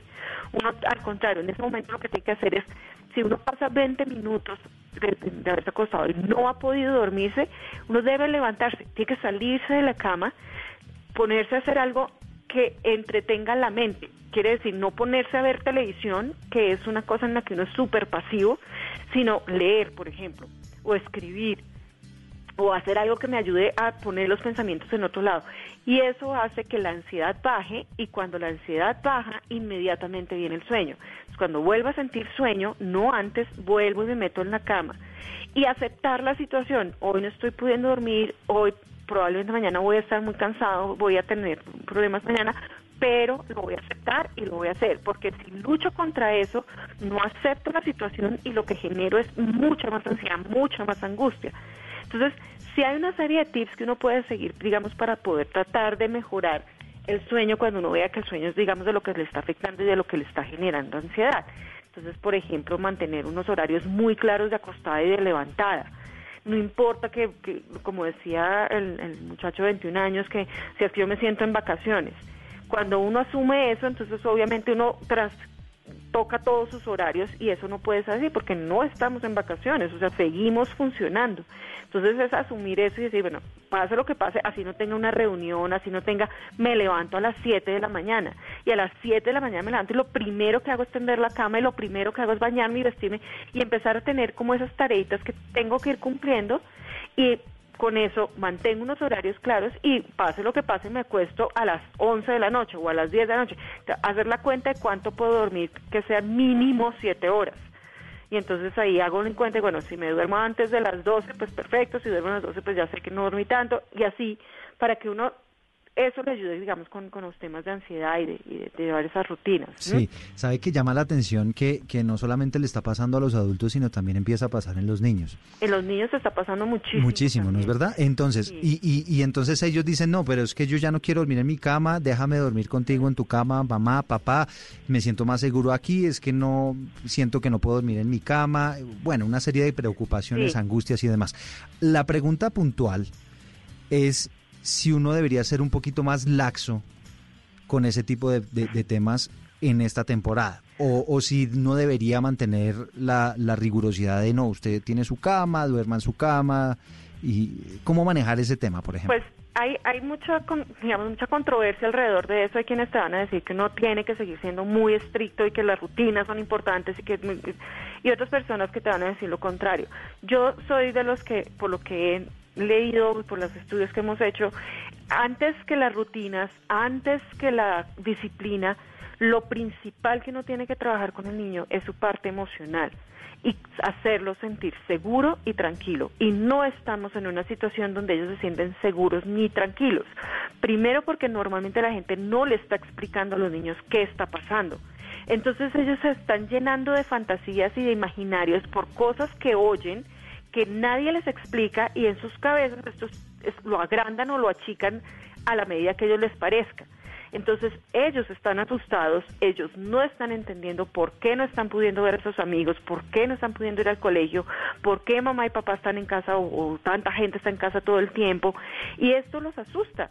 Entonces, antes de pensar en una disciplina y una rutina y una no sé qué, hay que darle seguridad si el niño durante unos días necesita dormir con uno, necesita sentirse eh, protegido, hay que darles ese espacio, no juzgarlos, ellos son niños y si alguien todavía no sabe ni entiende sus emociones, ni maneja sus emociones, ni las autorregula, es un niño. Entonces tenemos que darles esa seguridad, tenemos que mm. acompañarlos. Si, nuestra cama es muy pequeña o no es adecuado o lo que sea, entonces acompañarlo en su cuarto hasta que se duerma y son cosas que tenemos que ser mucho más flexibles nosotros como padres porque en este momento es más importante darles esa parte emocional, esa fortaleza emocional, darles seguridad y tranquilidad para que ellos no empiecen a desarrollar cosas que más adelante sí se van a volver un problema. Claro. Angélica, a mí me gustaría escucharla también con este punto. No sé si usted es de la misma escuela de Ángela.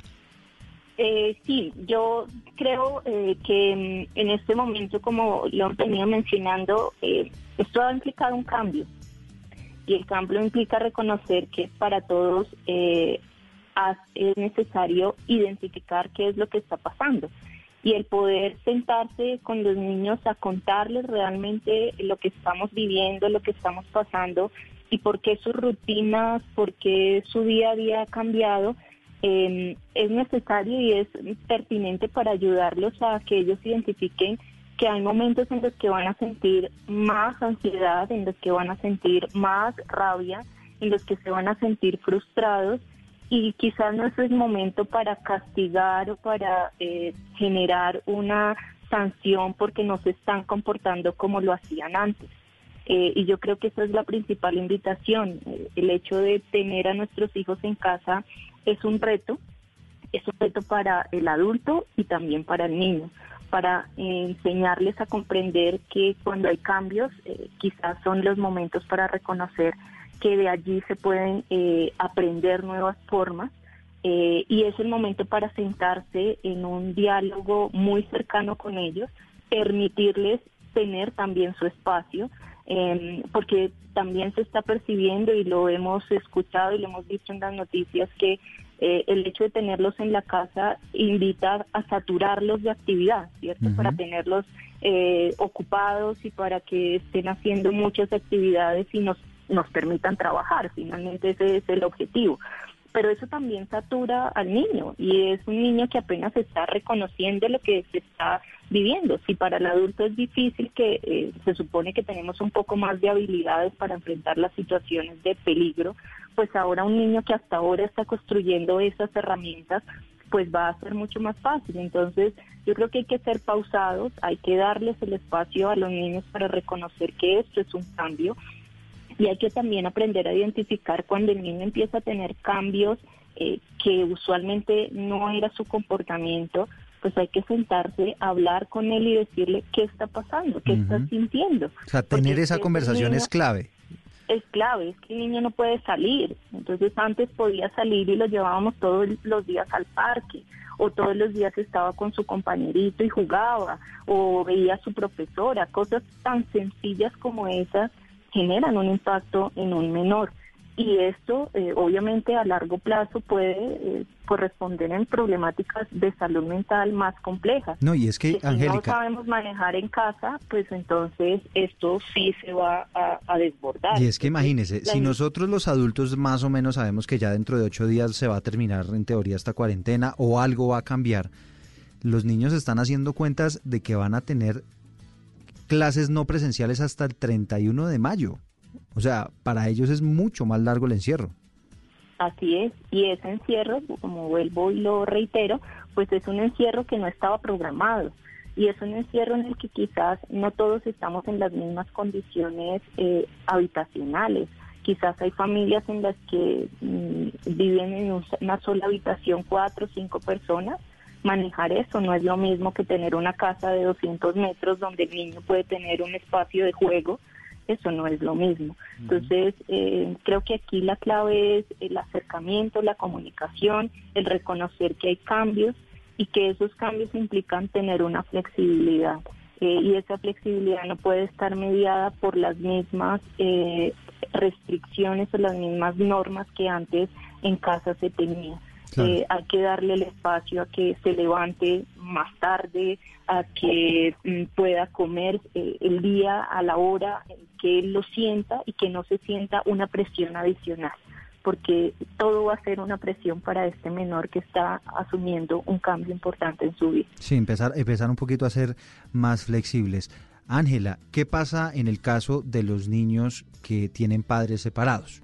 Y que normalmente pues suelen pasar una temporada con el papá, otra temporada con la mamá y temporadas cortas, ¿no? Días con un fin de semana con el uno, con el otro y ahora en esta temporada de encierro pues muchos tienen problemas para para ir a la casa de, de su otro padre o madre. En ese caso, ¿cómo manejar ese tema psicológico?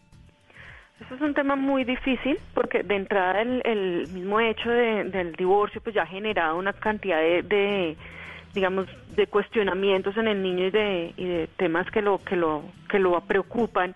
Entonces, si él no está pudiendo, digamos, eh, compartir con los dos padres por temas de restricción de movilidad o porque, digamos, eh, que aunque en el decreto dice que si hay, que si esto está, pues ellos se pueden ir y ver, pero pues digamos que hay cosas que probablemente limitan eso, lo lejos que viven, porque no hay transporte o porque están cerradas fronteras entre municipios o lo que sea. Entonces el niño no está pudiendo ver a uno de los padres tan seguido o ni siquiera lo está pudiendo ver cuando antes lo hacía. Entonces ahí es muy importante que el padre que está con el niño le muestre y le, haga entender y le haga ver que no es un tema de que el otro papá no lo quiere ver ni que no quiere estar con, con él, sino que por la situación en la que estamos no es posible hacerlo.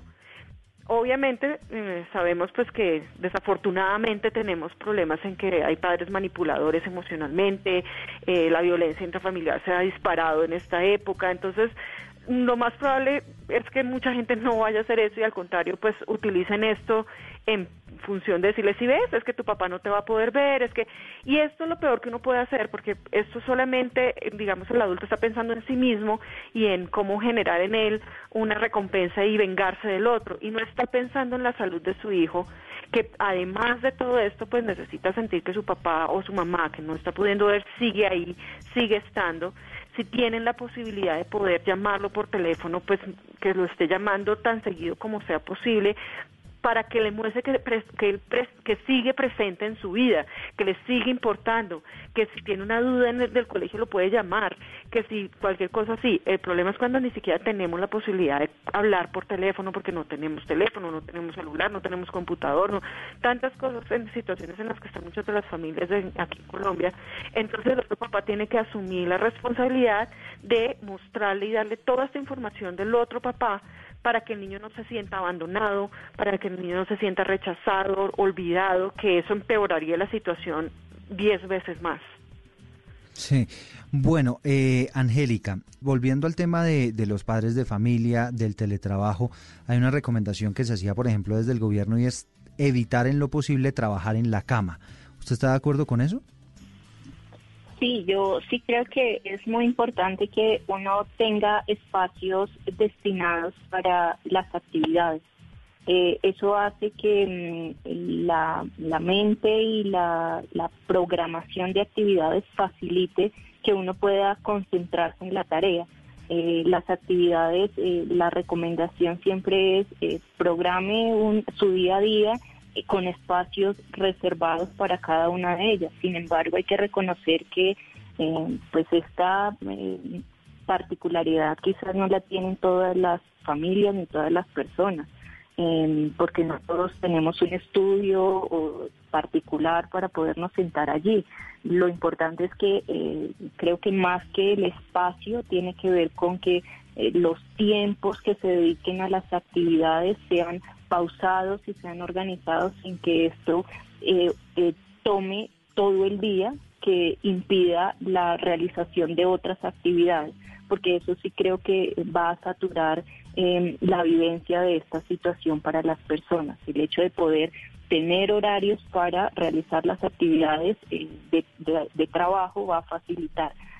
la recomendación, como reitero, es sí tener un espacio, pero pues si no es viable, por lo menos que el horario en el que se realice la actividad sea acorde con lo que uno más o menos venía realizando y no se distribuya desde que se levanta hasta las 10 de la noche trabajando todo el tiempo sin posibilidad de ir a comer, sin posibilidad de hacer alguna actividad de ocio, de tiempo libre, de, de respirar, de, no sé, asomarse a la ventana, tener otras actividades durante el día. Sí, Ángela, eh, la idea es quedarnos en la casa, ¿no? Arrancando por ahí como, como premisa pero bien es cierto que hay unos espacios autorizados para que las personas puedan salir y abastecerse, ir al supermercado y hacer algunas compras para el hogar.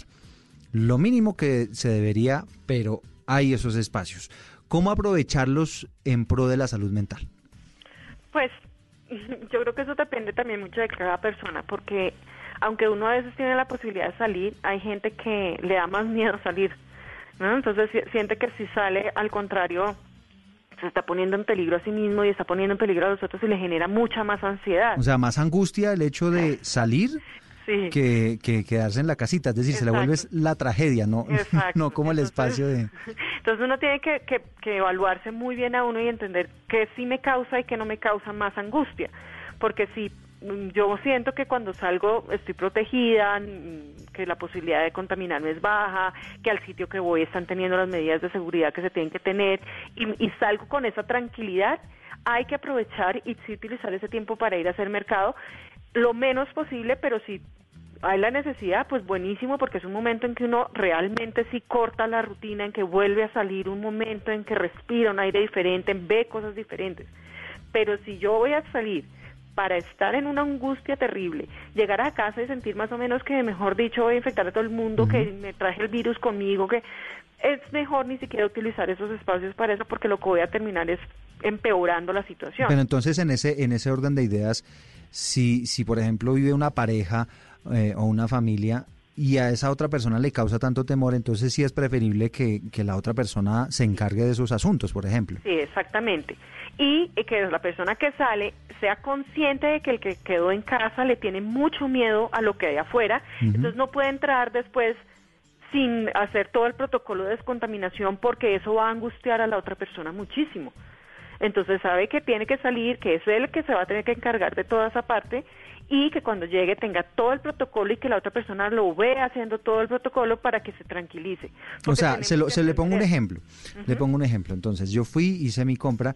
Yo soy más tranquilo con el tema. Yo digo, no, este, este tema, la probabilidad que yo me contagie es muy baja y yo llego más tranquilo. Y, y, entonces no me quito los zapatos a la entrada, pero entonces la otra persona está angustiada porque no me quité los zapatos.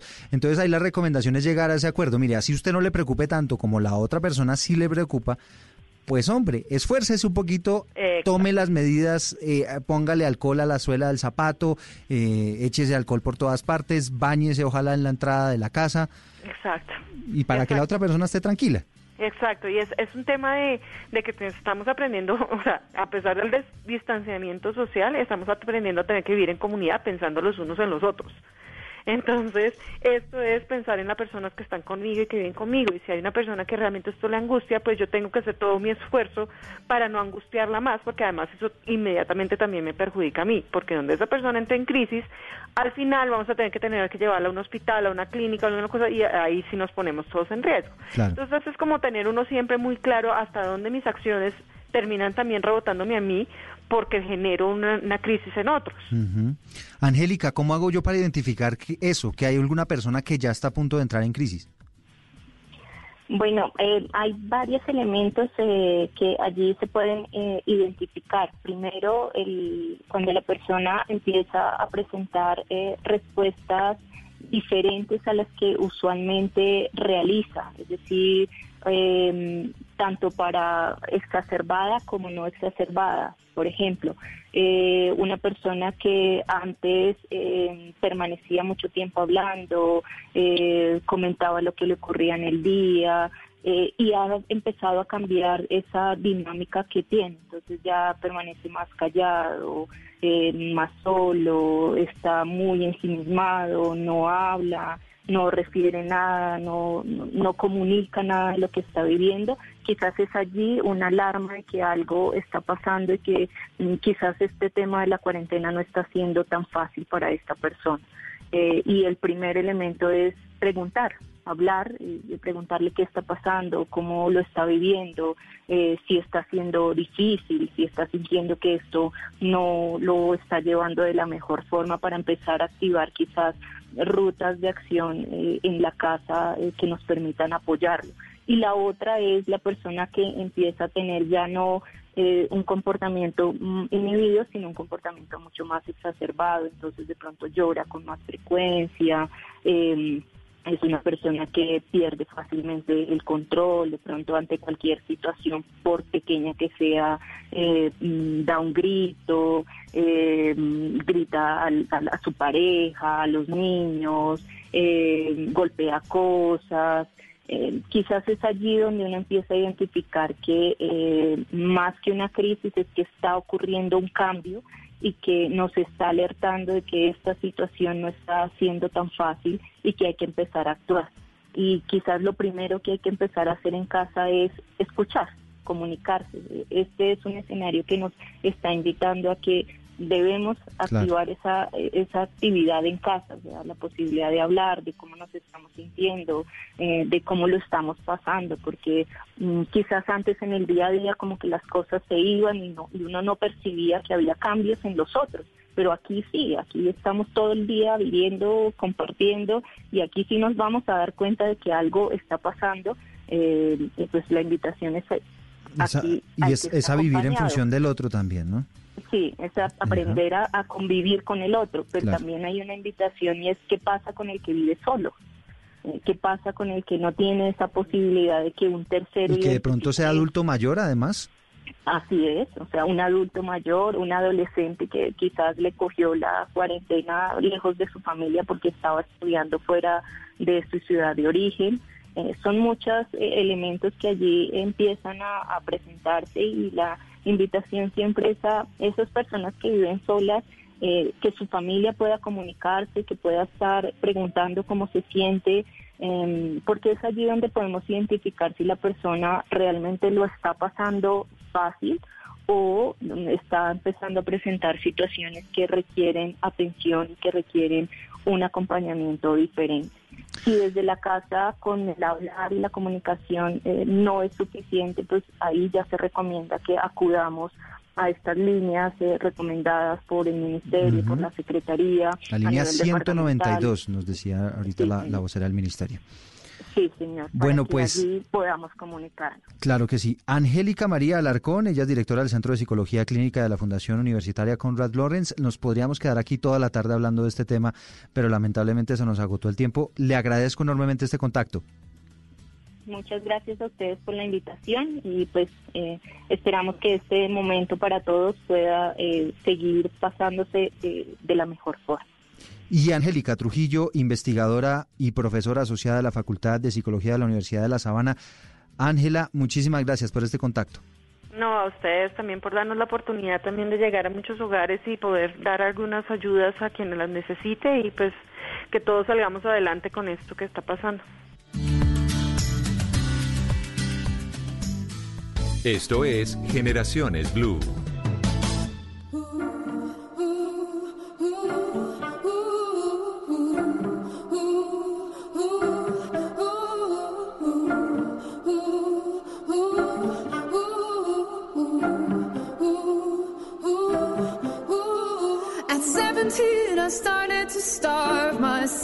Esta canción que se llama Hunger, la agrupación es Florence and the Machines, una canción que habla sobre la dificultad de lidiar con el dolor emocional, que fue precisamente este tema de la salud mental, nuestro tema principal aquí en Generaciones Blue. Antes del cierre, una recomendación. Una vez cumplidos los primeros seis meses de vida es importante complementar la leche materna de los niños con alimentos variados y nutridos como frutas, verduras y huevos. Es recomendado darle por lo menos tres días el mismo alimento para descartar posibles alergias, así como también darle alimentos en trozos fáciles de agarrar con sus manos y con el tamaño adecuado para facilitar su digestión. Lavar los alimentos muy bien antes de prepararlos es clave y así reducir los riesgos de enfermedades. Protegemos de esta manera a los niños, a las niñas y se disminuye la probabilidad de padecer desnutrición crónica. Pero ¿qué pasa con los más vulnerables, con los niños más vulnerables. En 2019 la Fundación Éxito intervino en la alimentación de niños y niñas que estaban sufriendo precisamente de esto, de desnutrición crónica, y pudo sacarlos de la desventaja. Les entregó paquetes alimentarios mensuales por periodos de un año, además de brindarle asesoría a las familias. Aún así, falta mucho, dado que son cerca de 500 mil los niños que tienen desnutrición crónica en Colombia. Recuerden que juntos podemos erradicarla. De esta manera llegamos al final, nos reencontramos dentro de ocho días.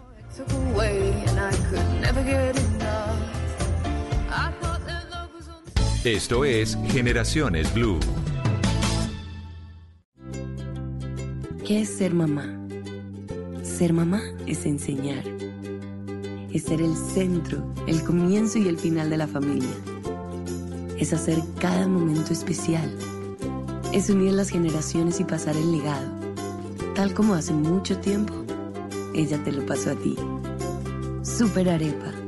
La harina para hacer arepas de las super mamás. Trabajamos pensando en usted.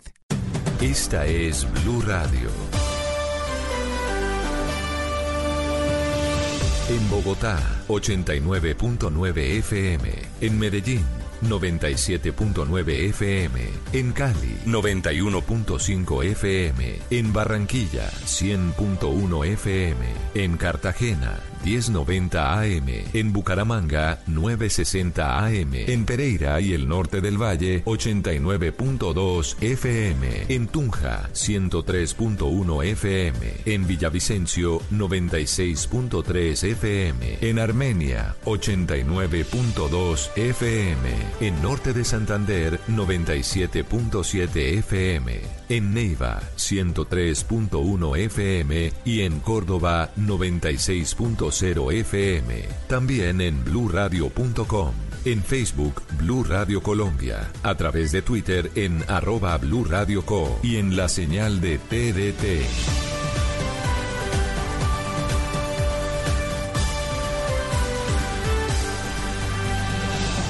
Blue Radio, la nueva alternativa.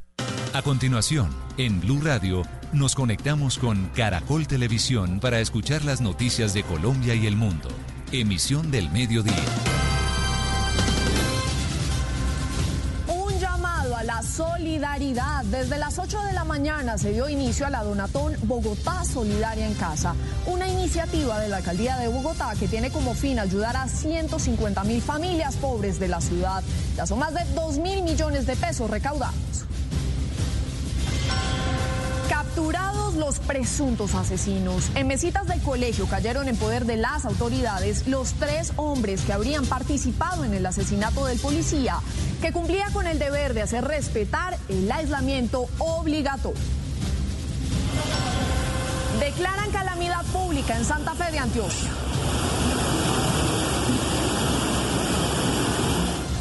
Más de 40 familias resultaron afectadas por las fuertes lluvias que también generaron inundaciones.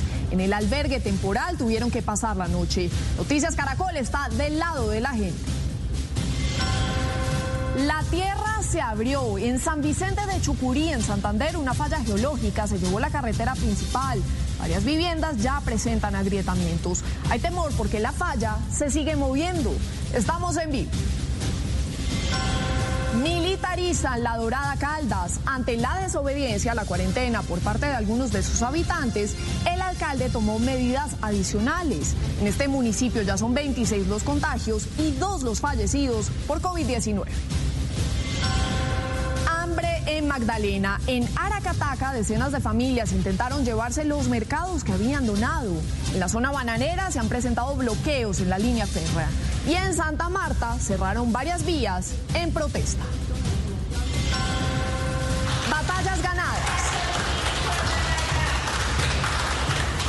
Después de 17 días hospitalizada en el Policlínico de Lolaya, en Bogotá, una joven de 28 años se recuperó del COVID-19. Voces de esperanza de pacientes que salieron adelante también se escucharon en las últimas horas en Medellín, Barranquilla y Tumaco.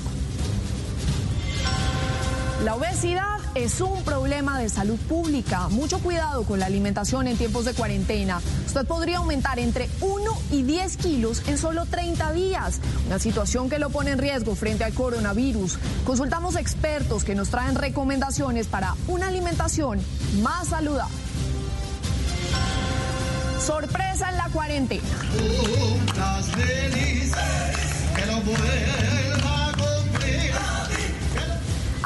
Puerta de su casa le llegó la celebración a esta quinceañera. Desde su ventana escuchó la serenata y recibió el pastel que la policía le llevó. Roles al servicio de la gente. Tenemos la historia de este teniente coronel que además es sacerdote. Él no solo ofrece la Eucaristía a domicilio en Cartagena, sino que en sus jornadas de apostolado también captura delincuentes. En noticias internacionales, el mundo llega a los 162 mil muertos por esta pandemia. Europa intenta salir del confinamiento con políticas un poco menos restrictivas y Estados Unidos aún es el país con más contagios y muertos en el mundo. En deportes, un nuevo título para James Rodríguez mientras la Liga de España resalta sus goles. La UEFA no se olvida de Falcao y Jerry Mina se ganó un puesto en el once ideal del Palmeiras en este siglo. Además, cuarentena sobre rodillos. Cuando el rodillo en el salón. Hay que tos, hay que tos. Los ciclistas del pelotón mundial le cantan al aislamiento mientras entrenan en casa. Y hoy no me subo. La esperanza representada en un mundo juntos en casa. Artistas, médicos y filántropos dejaron su huella en un evento sin precedentes en la lucha contra la pandemia. Por qué fue cancelado el concierto benéfico que se realizaría desde un helicóptero en Medellín?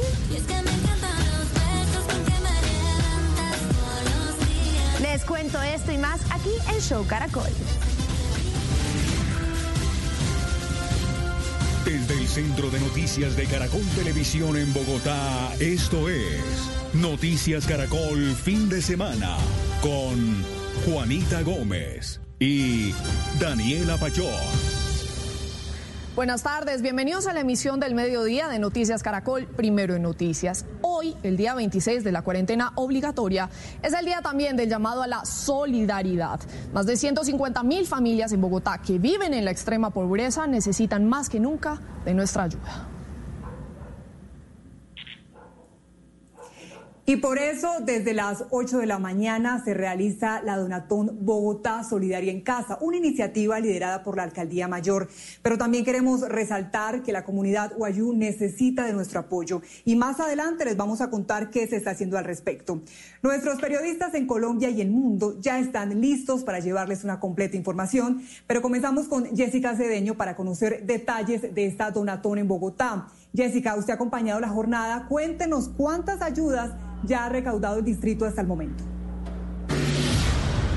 Hola, ¿qué tal? Muy buenas tardes. Hasta el momento, la Alcaldía Mayor de Bogotá ha recaudado cerca de 2.659 millones de pesos. Esto con el fin de beneficiar a cerca de 500 mil familias vulnerables de los estratos también medio y bajo de nuestra capital del país. Asimismo, si usted está interesado en realizar alguna donación, tiene que ingresar ya mismo a www.bogotasolidariaencasa.gov.co. Ahí va a tener dos opciones para realizar su donación. Primera puede ser en especie y la segunda en efectivo. Asimismo, ustedes conocerán las cuentas bancarias donde pueden realizar esas transacciones, esas donaciones, cuentas de ahorros, ya sea de Bancolombia o de Da Vivienda o por PSE. En el siguiente informe les voy a contar todos los detalles de cómo ha avanzado esta jornada. La iniciativa está enfocada para ayudar a familias de estratos medios y bajos de la capital del país. Son más de 12 mil personas, de 12 mil transacciones de personas y de empresas a través de las cuales hemos recibido ya 3.500 millones de pesos aproximadamente. La meta de la alcaldía mayor es ayudar a 500 mil familias con un aporte entre los 160 mil a 233 mil pesos para que puedan sostenerse en estos días de cuarentena. Yo hice la donación a Bogotá Solidaria. Me siento muy feliz de haber contribuido con un grano de arena y poder llegar a diferentes sectores de Bogotá. A esta donatón se sumaron artistas y actores como Carlos Vives, Marcela Benjumea, Jorge Celedón, Diana Ángel, entre otros. Un granito de arena nunca sobra, más bien hace falta. Unamos fuerza y voluntad para ayudar a quien más lo necesitan. Gracias. En los momentos más difíciles es cuando más lo necesitamos. Te necesitamos este domingo en la Donatón. Hoy mi querida ciudad de Bogotá nos necesita. La ciudad de todos los colombianos nos necesita unidos y dispuestos a ayudar. Por eso quiero invitarlos este domingo a la Donatón. Y usted todavía está a tiempo para ayudar a estas familias y lo puede hacer mediante la página web www.bogotasolidariaencasa.gov.co. Allí tendrá las opciones de realizar donaciones en dinero o en especie, pero también podrá hacer donaciones mediante la página de la Cruz Roja www.cruzrojabogotá.org.co. Estos recursos van a ser canalizados mediante la Secretaría de Hacienda de Bogotá y mediante el IDIGER. La idea de la alcaldía mayor es poderle entregar algunos bonos canjeables, mercados y también ayudas monetarias entre los 160 mil a 233 mil pesos a estas familias. Desde el norte de la capital del país, Jessica Cedeño, Noticias Caracol, feliz tarde. Todos podemos ayudar, gracias Jessica. Y vamos a seguir destacando buenas acciones. A esta hora en Uribia, en La Guajira, también se cumple la denominada Guayudatón, con la que la alcaldía busca reunir recursos, mercados y agua para ayudar a las familias más pobres del municipio. Joner Alvarado, ¿cómo pueden ayudar los colombianos a esta causa? Los colombianos que quieran solidarizarse con toda esa noble causa, lo único que tienen que hacer es entrar a sus redes sociales y ubicar los números de las cuentas o por si quieren también entregar mercados como estos, paquetes o bolsas de agua que también son muy necesarias aquí en esta zona de la alta extrema Guajira. Estos son varios de los mercados, los que les estamos mostrando, son algunos de los mercados que han llegado, que han sido donados por algunas empresas, por algunos comerciantes, pero además también por las autoridades que se han sumado a esa noble causa. Son 36 mil familias indígenas guayú aquí en el departamento, exactamente en la zona de Uribia, que necesitan de los colombianos. Esta mujer representa la historia que viven por estos días cientos de familias guayú en Uribia, quienes aseguran que sufren las consecuencias de no poder salir de sus hogares para conseguir el sustento diario. Desde hace más de dos semanas no pueden salir a vender las arepas que produce y con lo que lleva sustento para sus ocho hijos. Estamos pensando qué es lo que vamos a hacer, que, en qué vamos a trabajar, si nos están dejando trabajar. Hay veces que comemos arroz solo, nos toca. ¿Qué, qué más? Así uno pasa y aquí sin agua.